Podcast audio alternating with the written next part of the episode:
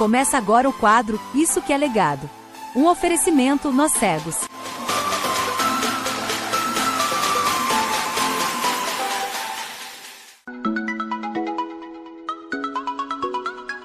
Opa, opa, estamos gravando o quadro Isso que é Legado. Hoje nós vamos entrevistar uma pessoa muito especial aí. Ele não é deficiente não, mas é especial. Mas antes eu vou chamar o nosso pessoal do Nós Cegos, Steve Albuquerque. Opa, estamos aqui, valeu aí Emerson, o pessoal da mesa. E aqui é, é chique, hein? A mesa redonda. Mas não é porque não é chique, né? É porque a gente não bate o joelho na quina, né? Então tem uma mesa redonda. Dario Ramos. Olá pessoal, um prazer estar aqui hoje com vocês e com a presença ilustre do nosso grande amigo Deres. E Wilson Sobral. Fala aí, gente, beleza? Tamo junto. E para começar, eu vou falar aqui do nosso mano Deres. O mano Deres é ator, é compositor, dublador e eu não sei como ele arruma tempo para ser marido de aluguel ainda. Fala aí, mano Deres. Chega Caraca. Fala, meus queridos. Muito obrigado aí pelo convite. Fico aí bem feliz de estar aí participando de vocês com esse projeto. Então, cara, essa questão do marido de aluguel tem que explicar direito. Você fala por aquela mulher de 40, que já passou do tempo, ela vai achar que é outra coisa, aquilo que diz contato, as casas. É manutenção de, de, de, prédio, né? Uma pintura, consertar uma porta, uma janela, um chuveiro, esse tipo de coisa. Mas isso aí é coisa que a gente faz é, é esporadicamente, né? Não é uma coisa na época que eu estava entre 2012 e 2015, que eu estava bem focado ali no teatro, eu cheguei a fazer bastante coisa aí. Déry, já fazendo esse link, conta um pouquinho assim, como que foi a sua infância, onde você cresceu, as suas influências, até pra gente saber, você falou aí um pouco de é, Maria de Aluguel, né, que é aquele cara multiuso tal, tá sempre fazendo uma coisa ali, uma coisa aqui. Como começou isso? Qual foi suas influências, a sua infância? É, cara, eu moro aqui numa, numa cidadezinha que é interior, né, Itapsirica da Serra, né, nascido e criado aqui.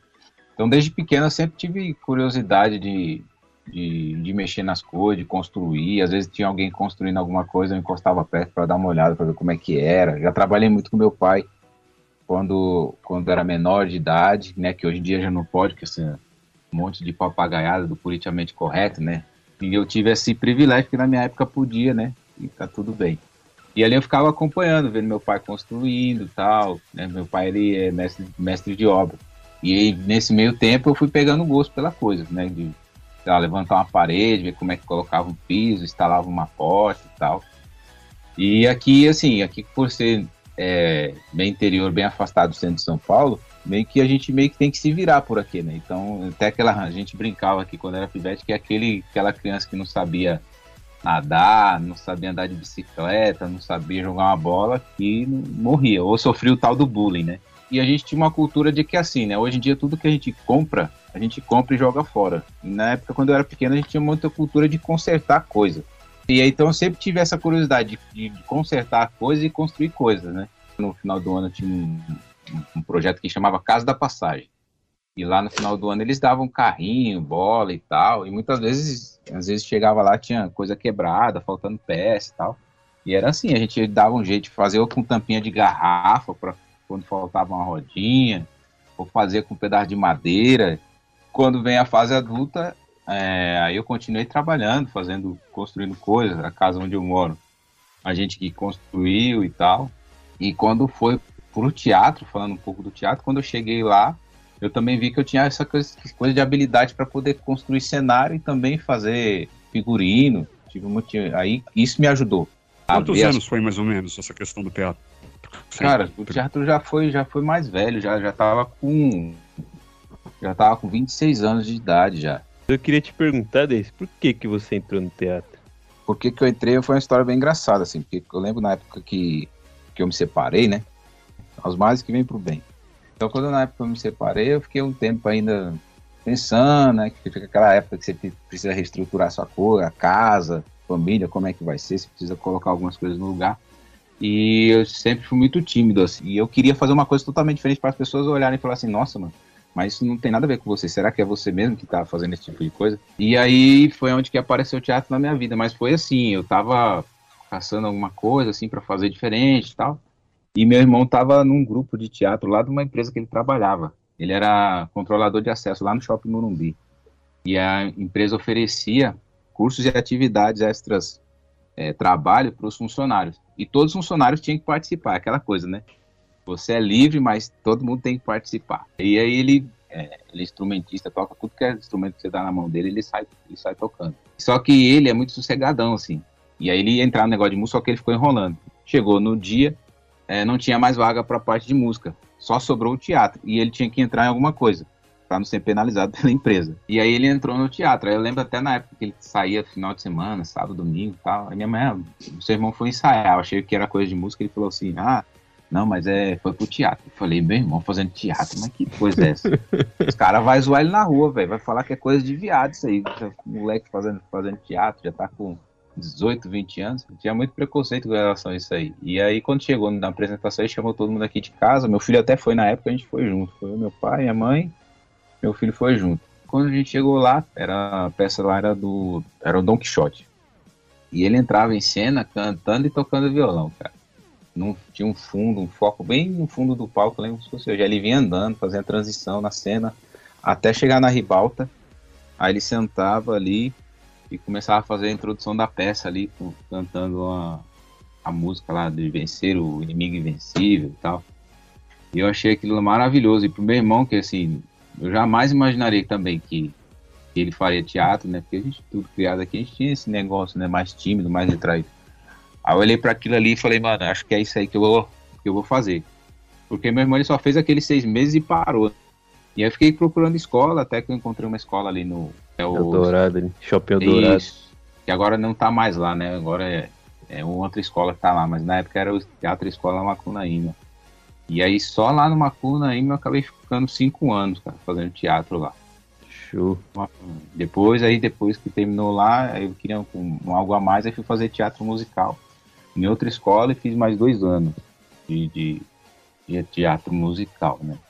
E tudo nessa pegada. Saio semana, final de semana, correria o cenário, figurino, aquela loucura toda. Mas aprendi bastante. Pérez, é um prazer, prazer ter você aqui.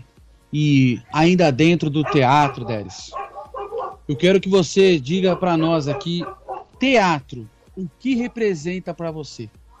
Teatro é uma coisa mutável e está muito ligada ao ser.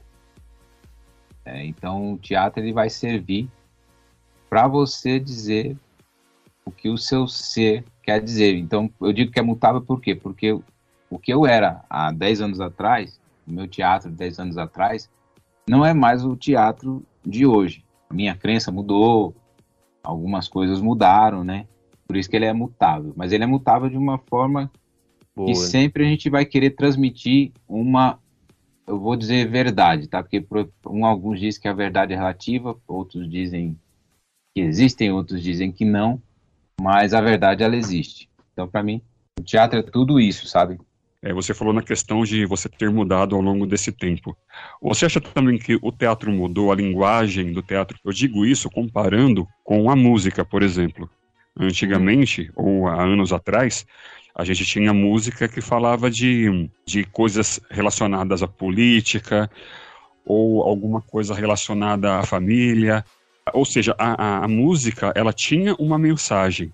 Hoje a uhum. gente vê mais música para dançar, para que fala de balançar, dançar, aquela coisa toda. Uhum. O teatro teve essa mudança também?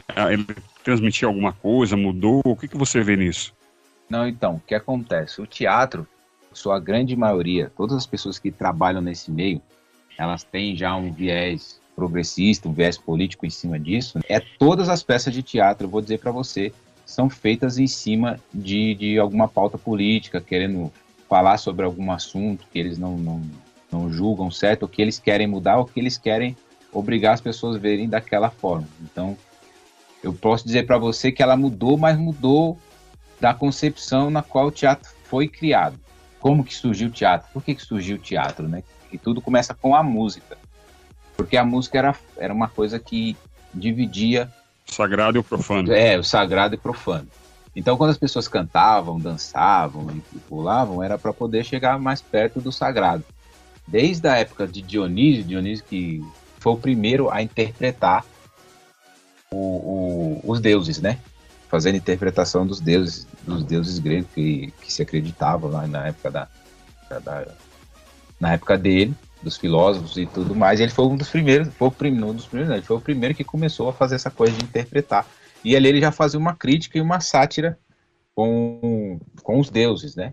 Então acho que essa já teve essa mudança aí, né, de fazer essas, essa, essa crítica, né, ao, na época, né, que eram os deuses, e hoje a gente tem de fazer essa crítica ao sistema político, à, à religião, porque não, a gente vê muita peça, né, que, que critica, até você vê esse negócio do Porta dos Fundos aí, que, que criticam a, a, religião cristã e tudo mais, né, sempre desse, com esse viés. Então acho que ele mudou lá, e desde então não houve mais uma mudança, porque toda peça, e eu posso afirmar para você com 100% de certeza, que toda peça é, que a gente vai assistir, toda é, filme ou qualquer série, ela tem lá o seu viés é, é político nela. É, e aí, com todas as pautas que a gente tem hoje, com pautas esquerdistas, com pautas feministas, com LGBTQI, XYZ, WA+, é, gênero, né, de homem, mulher, negro, o racismo, tudo, tudo isso você vê. E agora, inclusive, até com a tal da, da, do, da Covid. Mas então, o politicamente assim, correto, você acha que atrapalhou, Delis, o teatro? Ah, de, demais. Sentido? Demais, porque é uma coisa que assim, a gente sempre existiu. Olha para você ter ideia, quando a gente pensa no bobo da corte. Quem que era o bobo da corte? O bobo da corte era o único cara, a única pessoa e podia fazer uma interpretação do rei, zoar o rei, satirizar sem ser morto. Qualquer pessoa que satirizava o rei, um transeunte qualquer, que satirizava o rei, era morto praça pública.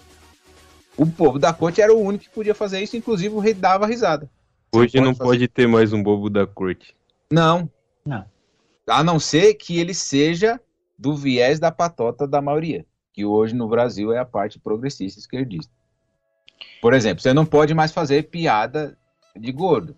Você não pode mais fazer piada de nordestino, você não pode fazer mais piada de, de negro, não pode fazer mais nada. Hoje, por exemplo, se os Trapalhões estivessem começando hoje, eles abrirem o programa no domingo, segunda-feira acabava. Pode crer. Darius, eu tenho mais uma pergunta para você. Dentro desse politicamente correto, estamos tendo a volta do regime militar ou é exagero da minha parte? A para voltar o regime militar, eu acho que não volta mais, tá? aquele regime de exceção que aconteceu foi ruim, mas sendo bem sério para você, foi ruim para quem estava na vagabundagem. Se você perguntar para qualquer tiozinho, cara, pergunta para ele como é que era trabalhar, sair de casa para trabalhar, como é que era para onde ele ia se divertir e quando ele voltava para casa. Qual era a sensação de segurança que as pessoas tinham? Lógico que teve os seus, as suas coisas ruins, teve, teve uma criação danada de muitas estatais que depois até hoje estão aí. Eles deixaram de olhar para a educação, tanto é que depois os progressistas tomaram as universidades, tomaram tudo, e esse a gente está vendo isso que está acontecendo agora. E eles só se preocuparam mais com essa questão de, de, de crescimento econômico e com pauta de costume. Mas nem a questão de perseguição e tudo, não é isso tudo que as pessoas contam. Porque se fosse dessa forma tão de, de, perseguição tão grande, não teria tanta pessoa, tantas pessoas assim do outro lado, do outro viés, terem feito tudo o que fizeram, terem dominado toda a cultura no Brasil, terem dominado todas as universidades e terem chegado ao poder da forma que chegou. Deres, por gentileza, essas pessoas exiladas, como é que você vê esses artistas, seja na área da música, na área do teatro, etc. Como, como é que você vê essa questão deles dizerem que foram exilados? Fiquei junto Estados Unidos, Inglaterra e União Soviética para derrotar os, os nazistas, né? Se juntaram pelo em, em, por causa de uma questão que era temos que derrotar o, o mal maior, e na verdade era. Depois que tudo isso passa, ainda fica aquela questão de aí, quem que vai dominar agora? Né, Estados Unidos ou União Soviética? E aí a gente começou a ter essa questão da, da, da Guerra Fria, né? só abrindo um parênteses. Quando os caras falam ah, que na Rússia eles colocaram uma, aquela cadela, não lembro, não me recordo o nome dela, que foi colocaram no espaço e tudo mais, sofreu psicologicamente sofreu tudo que a gente. Ela morreu de uma forma assim que era como se fosse judiando tanto do bicho que ele morreu meio que como se fosse de infarto. Você imagina você fazer isso com um cachorro hoje. Foi o reboliço que não, o reboliço que não daria. Pensar. A Laila, né? Ela sofreu isso. tudo isso. Né? Isso era só um parênteses, pra, era só para poder exemplificar como que essa questão do comunismo lá, cabeça do, do, da União Soviética funcionava. E aqui no Brasil a gente tinha muita gente que estava de acordo com, com, com aquele regime lá, com tudo que acontecia. Inclusive, o, o Jango ele já estava quase com uma perninha lá, uma perninha cá. Né? Então o que acontece? Quando o Jango ele abandona, porque na verdade ele não, ele não foi deposto, ele abandonou o Brasil. E na época o Brizola ainda falou para ele, ó, vamos fazer o seguinte, a gente coloca tipo um semipresidencialismo aqui. O Brizola que estava organizando tudo. E aí ele fica, ele fica exilado, ele mesmo se sai fora do país e declara declara não, na verdade quem declara o Congresso naquela época declarou vaga a cadeira da presidência. E a população já tinha ido para pra, as ruas pedindo que os militares intervissem e, e, e, administrassem por enquanto, enquanto ficasse aquela, aquela bagunça que estava acontecendo. Em resumo, assim, todos aqueles que se sentiam é, é, ameaçados de alguma forma, eles saíram do país, não foram os militares que colocaram eles para fora do país. Eles simplesmente saíram do país, assim como o João Williams fez agora, quando o Bolsonaro assumiu o poder, ele foi morar não me engano se foi na França ou, na Espanha, para o Portugal, para onde foi, e ele se diz que foi exilado. Mas mentira, ele catou um aviãozinho aqui em primeira classe e foi embora, porque ele quis. Então não foram os militares que exilaram essas pessoas, essas pessoas foram embora porque elas quiseram. Umas porque defendiam esse regime é, é comunista falido, e outras, sabe por quê? Porque assaltavam banco para comprar arma para ficar trocando tiro com os militares. Deres, a minha última pergunta dentro desse contexto. É, talvez você já tenha lido um livro escrito por Caco Barcelos, chamado Rota 66. Se você leu, eu queria que você comentasse um pouco sobre esse livro, que é um livro que retrata muito a, a má disciplina de muitos militares, né? O que, que você pensa sobre isso? Ah, então. Tinha mesmo, até hoje temos, né? Ah, eu não, eu não li o livro, tá? Mas até hoje a gente tem má conduta dos militares. A questão é que a gente teve um determinado, a gente teve uma época que foi mais branda e a gente teve o, o, o, o ápice, né, dessa questão da, da violência, que foi quando foi instituído o ato, o ato institucional número 5, que era um ato que era para reprimir com a violência ou extrema violência todos aqueles que de alguma forma uh, iam contra o regime. Mas ali, isso é o que eles dizem que ia contra o regime. Mas era só para poder terminar o que eu estava falando anteriormente. Tanto é que depois, quando o Figueiredo ele coloca anistia, todos esses autoexilados eles voltam para o Brasil e ficam, e ficam tranquilos por aqui. Então esse ato, agora voltando para a questão do, do AI-5, ele só foi instituído por quê? Porque toda essa galera estava começando a roubar banco, a assaltar, invadindo os quartéis, jogando bomba. De, toda, de todas as leis que existem, eu prefiro ficar com a terceira lei de Newton, que para toda ação há uma reação com a mesma força. Então assim, igual ao contrário. Exatamente. Então assim, esse ato ele só foi instituído porque da forma como estava no Brasil não podia mais ficar. Eu não estou falando que foi certo ou que foi errado. Eu só estou falando assim, tem uma força, tem uma ação, você tem uma reação. Foi por conta disso. Os caras estavam matando geral. Inclusive, os próprios comunistas matavam a galera do seu próprio partido quando eles não queriam mais participar daquilo. Vários foram mortos. Só que assim, a bala que sai do cano do comunista não conta. Eles só contam a bala que sai do revólver do policial ou do militar. Isso que é até hoje é assim. Você viu os três meninos lá que foram mortos pelos, pelos caras do PCC porque roubaram a gaiola? A Globo ficou quietinha. Os meus três menores de idade. Por quê? Porque a bala saiu do cano dos traficantes. Se a bala tivesse saído do cano dos policiais, eles estavam até hoje falando. Pode crer. E Agora... de, de uma só vez, quando você foi para Londres, você assistiu alguma peça teatral? Assisti, assisti duas. Eu assisti é, O Fim da Jornada de, de Johnny e assisti o musical. Era, era como se fosse um musical, na verdade, do John Lennon, que chamava Por Detrás dos Óculos do Lennon. Eu tô fazendo uma tradução bem. Eu tô fazendo uma tradução bem, bem literal, assim.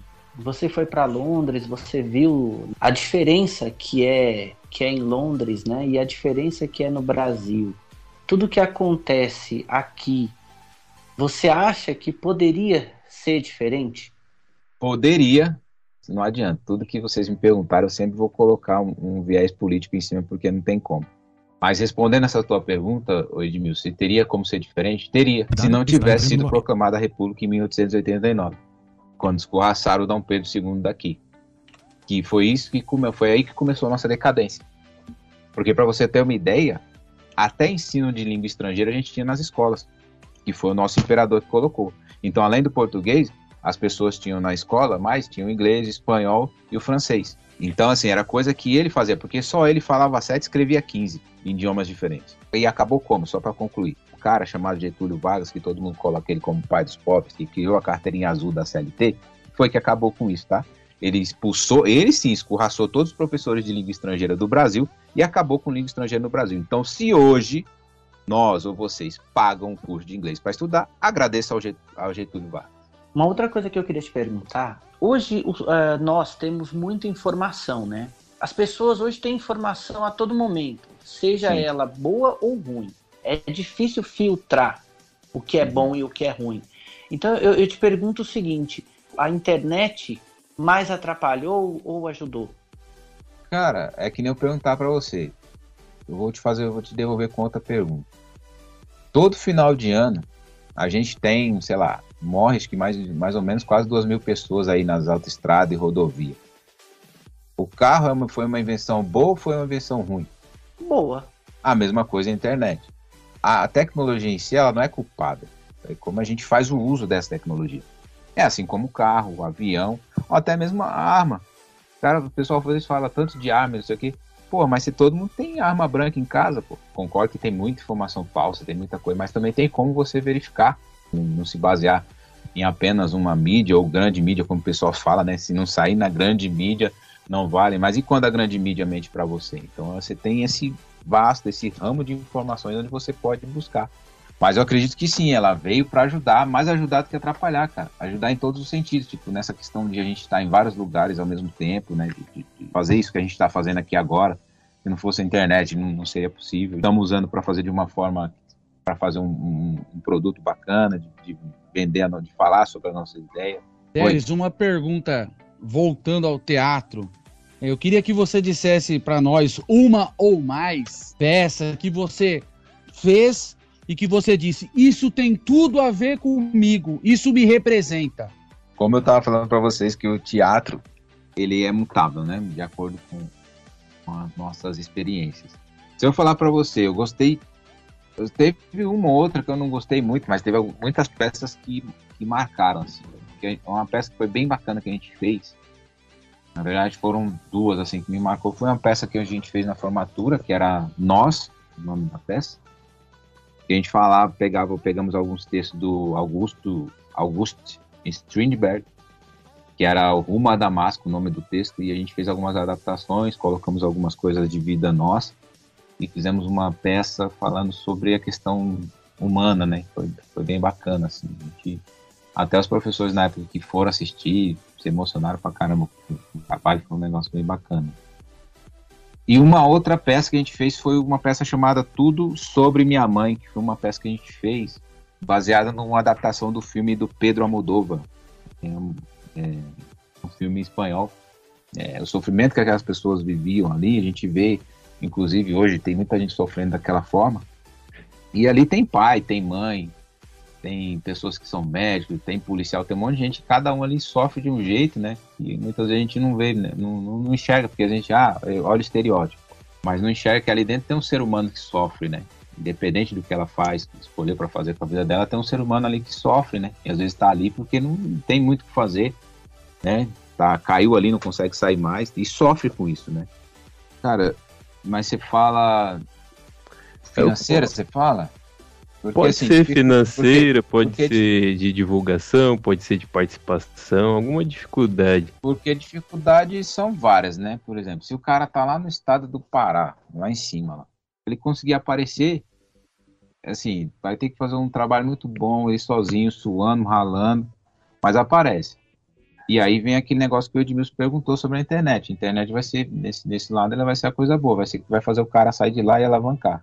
Só que às vezes o cara vai, vai ter que, que ralar muito. ou então o cara vai ter que vir para algum polo. Ele vai ter que fazer a ponte Rio-São Paulo para poder tá, estar tá nesse meio.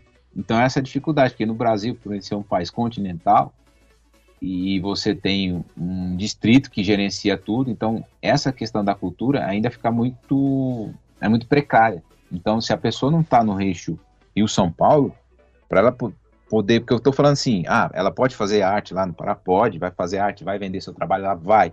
Mas o que eu estou falando assim, dela conseguir colocar isso para o Brasil inteiro, ou para o mundo, e também poder viver daquilo, não sobreviver, né, catando migalha, mas para poder viver daquilo, ela vai ter que chegar eixo Rio São Paulo e vai ter que estourar, ou cair em alguma emissora, ou cair em algum grupo de teatro é, é, que tenha recursos, né, que, que consigam fazer aquela arrecadação por meio da lei, da, da lei Rouanet, muito mais produtoras grandes, aí sim o cara consegue. Mas isso aqui, mesmo assim, em Rio e São Paulo, ele é um mercado bem, bem restrito, bem fechado, assim, sabe? Porque já tem uma galera que já está no mercado há mais tempo, então um amigo do amigo do meu amigo do meu pai me ajuda, então tem Fica muito bem disso. competitivo, né?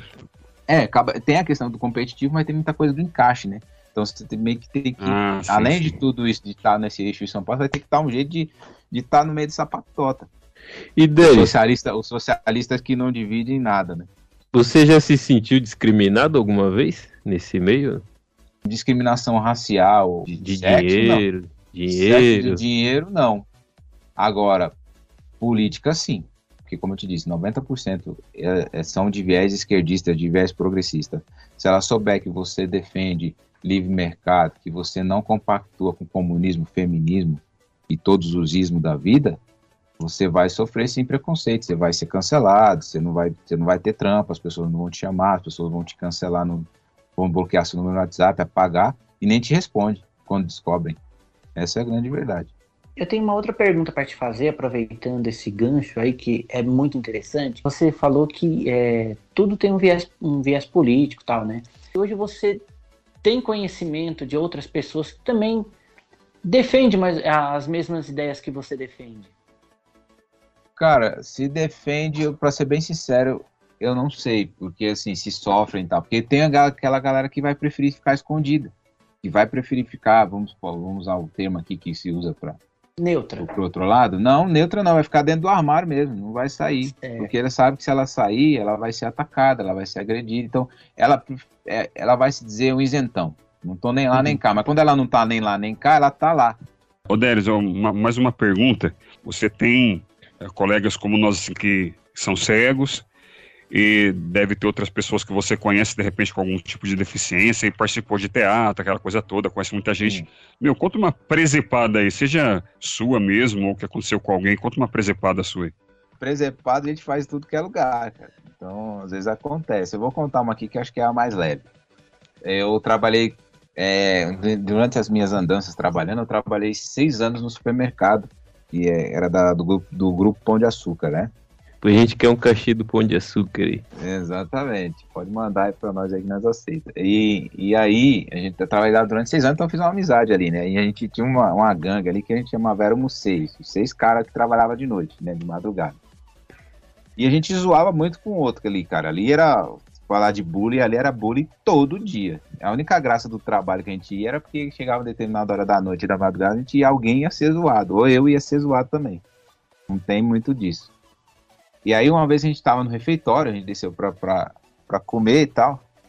E aí os caras começando a falar de, de, de mulher, não sei o que, aí um zoando o outro, falando de futebol, aquelas conversas aleatórias, que todo tá um monte de macho na mesa, aquela conversa aleatória, né? E aí o cara foi e abriu uma, a, carteira assim na minha frente. E ali tinha uma foto, 3x4 do lado assim, né? Todo mundo, né, costumava levar uma carteirinha né? Dentro da carteira, a foto é 3x4. Hoje em dia não mais, mas pra quem é da minha época, nascido nos anos 80, quando eu chegou acho que eu vi esse daí. Quando chegava a fase adulta, já tinha lá uma fotinha do lado, né? Aí ele zoando tal, ele me zoando, ah, seu negão, não sei o que, ia zoando ele, chamando ele de gago pra lá, e zoando o outro que era magrelo, feio lá, não sei o que. Aí ele falando, não, você tem que ver isso aqui. Aí ele tinha um bagulho do Palmeiras, né, palmeirense roxo, não, mas aqui é Palmeiras, não sei o que. E do lado aquela fotinha 3x4. Falei, é, você tá falando de mim, mas quem é esse demônio aí do lado aí na foto? aí ficou aquele silêncio assim. Aí os caras já começaram a olhar pra mim.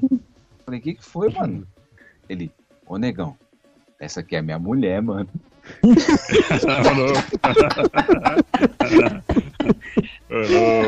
Mano, eu não sabia onde enfiava a cara, velho. A primeira reação foi, eu falei, mano, desculpa, eu achei que esse- essa pessoa na foto era você, por isso que eu falei que era esse demônio. Eu falei de novo, eu falei, cara. Aí eu falei, Essa não não foi boa, não. Nessa hora, o meu espírito saiu do corpo, foi para um lado, o coração entrou para debaixo da mesa e o resto do corpo ficou lá. Não sabia para que lado cada pedaço do corpo corria. Fui lá pedir desculpa para ele, porque eu acho que ele tava com o cabelo curtinho, sabe? Quando corta o cabelo assim, tipo quadradinho e tal. Ah, eu tinha meu certeza que era um homem naquela foto. Ele não tava com Ixi. cabelo grande. Aí ele, ô, ô negão, minha mulher, mano. Falar de mim pode, pô, mas não fala da minha mulher. Fala, Ô. Deres, a minha última pergunta mesmo, assim. é, às vezes eu falo que é a última pergunta, mas os assuntos vão É, tomando você outra pode esse proporção. negócio de pergunta que não É. teve última, não. É, eu queria te perguntar, dentro desse convívio, que não é novidade pra ninguém aqui, né? Que nós todos, a maioria aqui, somos pessoas com deficiência visual ou cego, como falava antigamente. Qual foi a presepada que você aprontou quando você conheceu pela primeira vez na tua vida uma pessoa com deficiência visual? Conta isso pra nós. Aconteceu comigo. Cara, de presepado teve várias, mano. Tipo, de o cara quase cair da escada, né? O cara chutar uma tartaruga no meio da, da rua, né? Que você tá guiando, você tá guiando às vezes o Edmilson, tava, ali- aí você passa e não olha, aí faz ele passar na, na tartaruga e faz ele tropeçar na tartaruga, aquelas coisinhas que tá no chão lá. Mas a presepada que, que eu fiz assim com o Hermes uma vez foi a gente que tava vindo lá do CTI, lá pra cima, não sei se era do CTI ou se É, era lá do, mas não foi por querer, né, mano? do cu, Mas foi uma mal pra presepada. caramba, mano. Mas Eu frente fiquei, eu falei, cara, é porque nós tava vindo trocando ideia e dando risada. Eu queria esconder o sangue, mano, mas não dava. Nós, nós saindo ali, trocando ideia, dando risada, nem lembro o que, que nós tava falando. Aí nós passou perto de uns gás de ar, vai passando de beleza. Aí, mano, mas deu uma cacetada, foi tão forte que ele tava segurado no meu braço, eu Nossa. senti o tranco. Eu senti o tranco dele no Nossa. meu braço, velho. Eu Eu, eu, é. eu imagino. Aí começou a descer um melado. você matei o cego. Não, na hora eu falei, mano, ele deve estar vendo estrela, velho. Deve estar cheio de estrelinha na visão dele lá. Falei, E aí começou a descer o melado assim.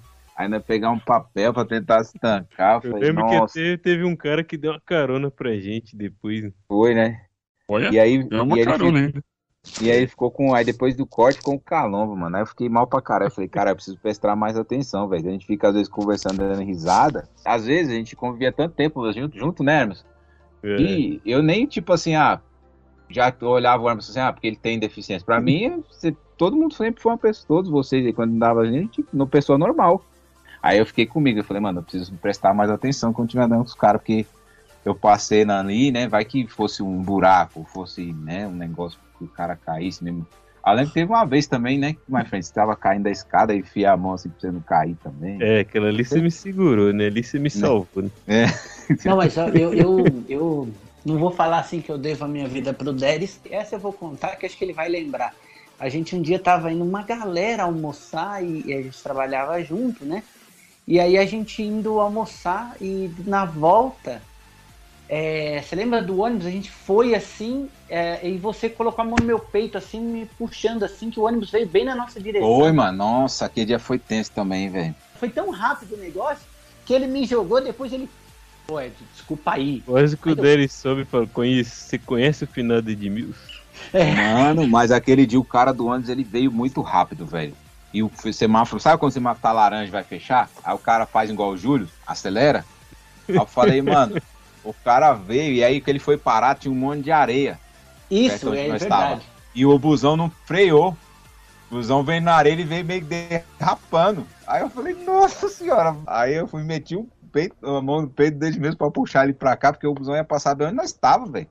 Falei, você é louco, o cara veio, meu, e o semáforo falei, não vai dar pra passar. Aí não deu, aí ele foi frear. Aí o jeito que ele freou foi derrapando na areia. Eu falei, pronto, já era. Vai fazer logo um strike. Então são coisas assim que acontecem, tem que estar tá, tá ligeiro, né? Por você e quando você tá guiando, né? Tem que estar tá muito atento, cara. Ô, Deres, alguém, Deres, que via você andando com essa galera deficiente e tal, que você trabalhava junto aí pes- pessoalmente, quando não estávamos em home office, alguém já fez algum comentário muito tolo, muito imbecil, que você teve que, que responder, ou que você pelo menos ficou muito revoltado, assim, falou assim, peraí, eles são meus amigos, o que, que você está comentando aí? O que, que é isso? Existiu isso com você também? Conta pra gente. Então, eu não sei, porque às vezes o que acontece muito, né? Que às vezes o pessoal come... sabe que, tipo assim, que nem o Emerson a gente andava muito junto, né? E é e que nem eu falei pra você, o Emerson pra mim sempre foi um cara como outra pessoa qualquer. Então, como qualquer outra pessoa qualquer, ninguém vai ser louco de falar do seu amigo mal pra você, né? Né? Que aí a pessoa já olha para você também, já olha o tamanho do cara, já olha o tamanho do negro, o cara falou, Marcelo, eu vou falar alguma coisa do maluco. Pra quem não sabe, o Deres tem 1,95m, né, Deres? 191, mas já deve estar encolhendo, já que eu já tô chegando nos 40, já tá encolhendo. Né? então acho que é por isso, as pessoas nem comentam, porque já sabem que, que o chumbo vai ser grosso já, né? Então nunca presenciei assim, falando, mas se tivesse falado, cara, se eu visse alguma coisa, lógico que eu ia rebater. Ô Deris, a última pergunta que eu queria fazer para você. Qual o legado que você quer deixar? Cara, falando um pouco de legado, a gente sempre pensa na família, né? Para quem tem filho, para quem tem alguém aí. Mas para quem não tem, a gente também sempre pensa em deixar para as pessoas que possam, sei lá, um escritor deixa um bom legado, suas obras para os próximos que vão que vão ler, né?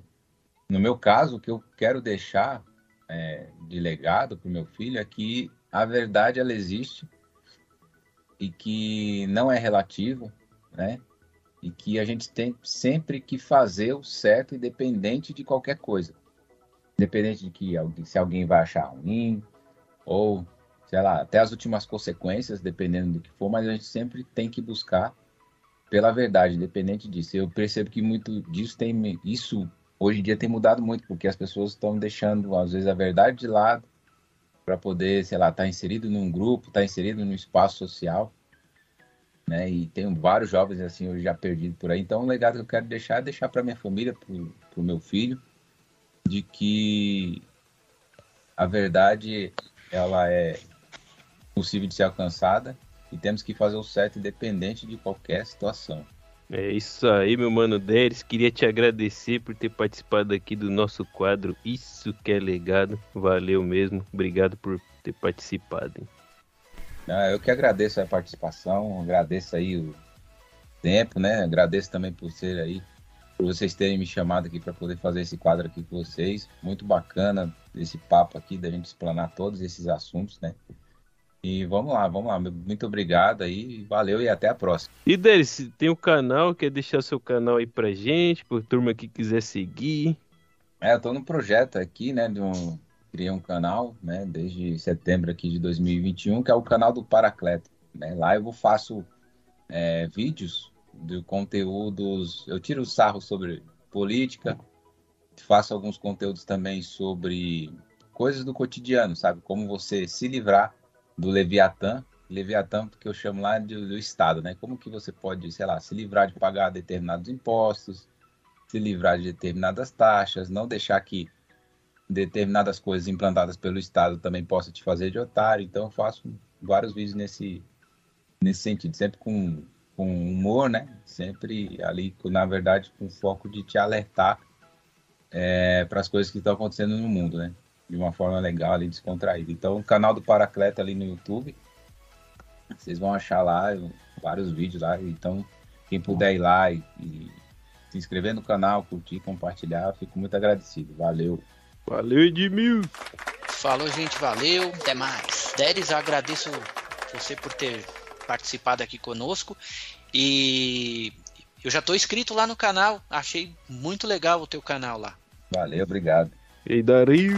Obrigado, meu amigo Deres, pela sua tão honrosa participação aqui conosco, por contribuir com o nosso conhecimento. Espero te encontrar em, em outras situações aí para a gente debater mais sobre todos esses assuntos tão maravilhosos que nós debatemos aqui no nosso podcast. Obrigado, pessoal. Um abraço. Steve. Valeu, pessoal. Valeu, Deres. Obrigado mesmo por atender o nosso convite. E a todos que estão ouvindo Pula lá no canal do Deres, curte lá o conteúdo, se inscreve lá como a gente se inscreveu. E é isso aí, valeu e até a próxima, galera. Isso aí, pessoal, esse é o quadro Isso que é legado.